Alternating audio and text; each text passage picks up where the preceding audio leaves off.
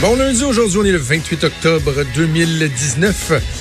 Bienvenue dans Franchement dit à Cube Radio. Mon nom est Jonathan Trudeau en compagnie de Maude Boutet. Salut Maude. Salut.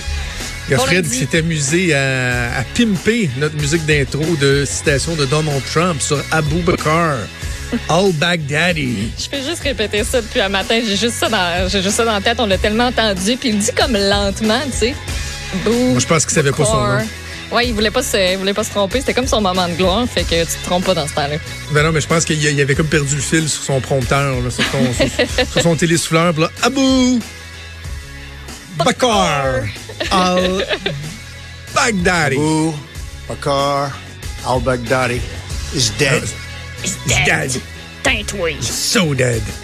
On va en parler avec Loïc Tassé plus tard euh, dans l'émission. J'en glisse un mot à, à Richard. Je, je sais pas, toi, euh, je, je vais te lancer là-dessus. J'ai pas prévu de te lancer là-dessus, mais tu réagis comment quand tu entends le, président américain euh, annoncer une nouvelle qui, est- importante? C'est toujours dur de dire réjouissante quand on parle du décès de quelqu'un, mais en même temps, quand tu regardes le profil de, de ce fou braque-là, euh, tu dis, ben, ouais, je je suis obligé de, considérer, de, de considérer ça comme étant une bonne nouvelle, mais d'entendre le président le traiter de chien, dire il a souffert, il a gémi, il a si. C'est-tu nécessaire? Pourquoi Ben, il est si loin?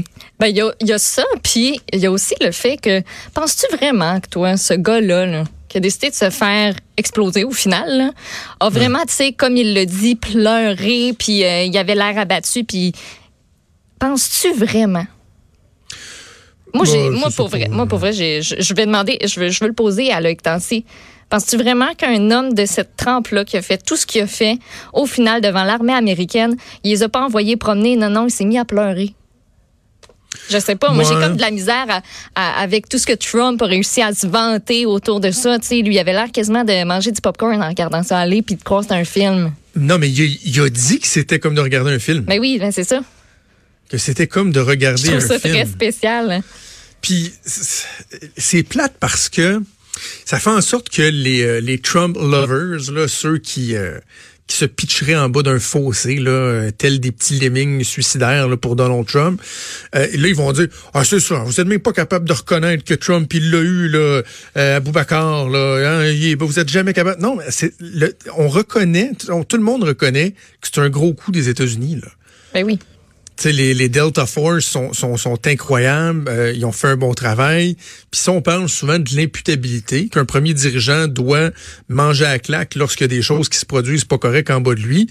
Ben, le retour de l'ascenseur doit être aussi vrai. Tu sais, même si c'est pas Donald Trump qui est intervenu, c'est sous sa présidence, euh, il a donné des ordres, puis on doit reconnaître que ça a été fait.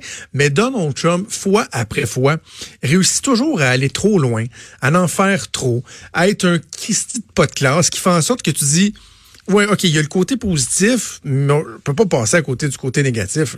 Ouais.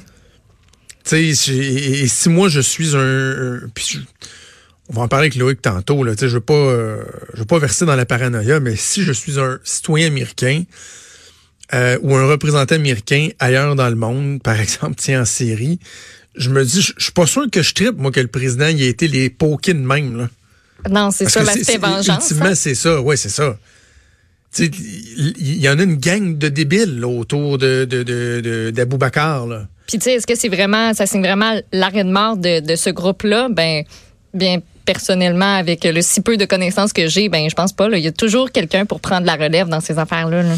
Oui, puis tu sais, c'est pas comme... Euh, je sais pas, quel, quel exemple euh, un peu stupide je pourrais... Mettons, ben tiens, nous, nous deux, notre couple radiophonique.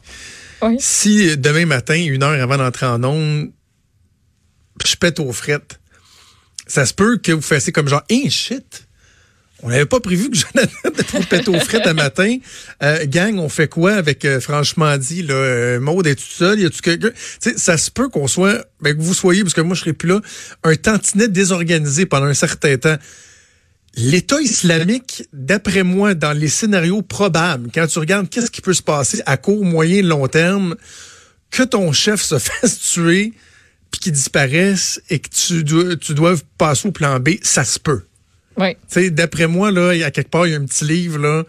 Hey, on fait quoi si Abou il crève, là? Et, et ça se peut que la suite était déjà planifiée. Il y avait des proches, ce gars-là. là. On s'entend, ses proches collaborateurs vont dire bon, OK, on se retrousse les manches, il est mort, on peut rien faire d'autre. Euh, Ben. C'est quoi la suite? C'est ça.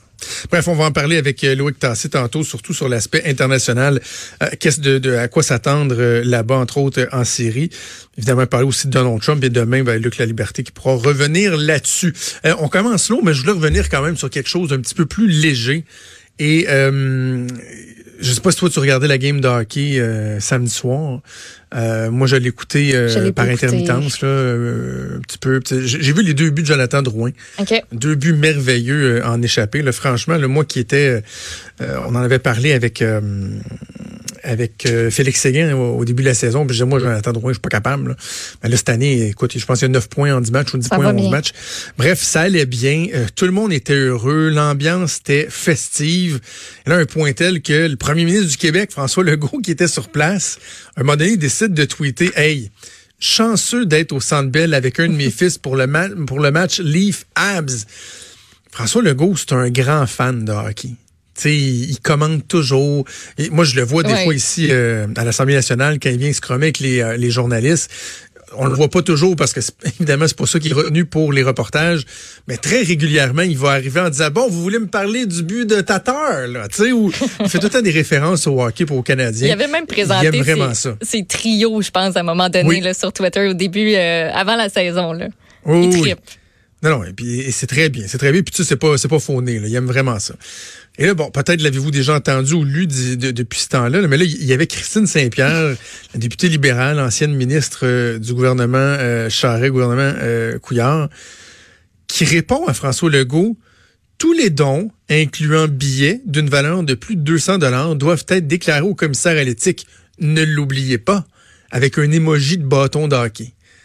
Déjà, la remarque était franchement ordinaire, mais c'est surtout de voir François Legault qui, par la suite, lui répond J'ai payé mes billets.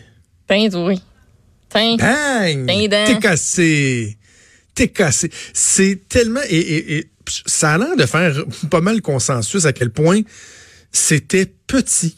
Lourd. C'était cheap, Ouais. cheap, cheap, cheap, cheap, cheap, cheap, cheap, cheap, cheap, cheap, cheap, cheap, cheap, cheap, cheap, cheap de la part de Mme euh, Saint-Pierre. Franchement, là. s'abstenir de tweeter, le penser, se dire, ben, il te bien, oui, oui, oui, oui. Ben, oh, sérieux.